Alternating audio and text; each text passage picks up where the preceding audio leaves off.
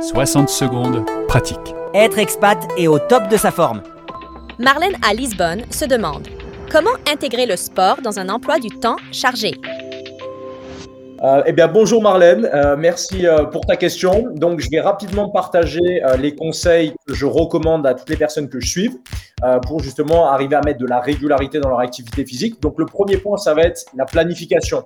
Donc, en gros, tout comme euh, tu vas bloquer du temps pour une réunion importante, tu vas faire la même chose pour ta séance de sport.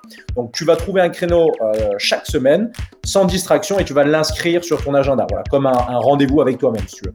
Euh, le deuxième point, ça va être le choix de l'activité. L'objectif, c'est de se sentir bien et en confiance et donc de s'orienter au début sur des activités que tu aimes et que tu maîtrises. Et si vraiment tu débutes et que tu sais pas quoi faire, bah, tu peux tout à fait, euh, par exemple, aller sur YouTube, trouver des vidéos d'entraînement faciles à suivre et faire du sport et commencer du coup ton aventure fitness.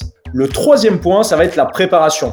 Donc pour rendre la démarche le plus simple possible et pour éviter la procrastination, ce que je te conseille de faire, c'est de préparer tes affaires de sport la veille et t'assurer d'avoir tout l'équipement nécessaire à portée de main.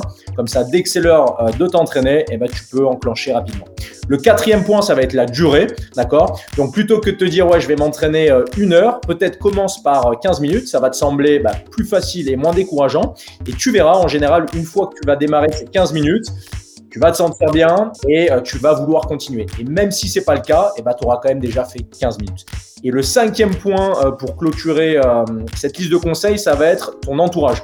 Donc l'idée ici, c'est de parler en fait de tous tes objectifs sportifs à tes proches, parce que ça, va te permettre en fait bah, d'avoir leur soutien et aussi ça va te rendre responsable de tes engagements, puisqu'à partir du moment où tu vas en parler à ton entourage, bah, cet entourage-là, il va aussi vouloir que, que tu réussisses et en général, euh, bah, ils vont te dire ah bah attends là tu m'avais dit que tu voulais t'entraîner deux fois par semaine, euh, tu l'as pas fait. Donc voilà, ça va aussi t'aider si tu veux à garder cette structure. Et je vais juste finir par ce petit point. L'objectif, euh, surtout au démarrage, c'est de faire en sorte que tu trouves quelque chose que tu puisses euh, démarrer de manière régulière et de manière constante et que ça soit le plus simple possible pour toi et que tu puisses y prendre du plaisir.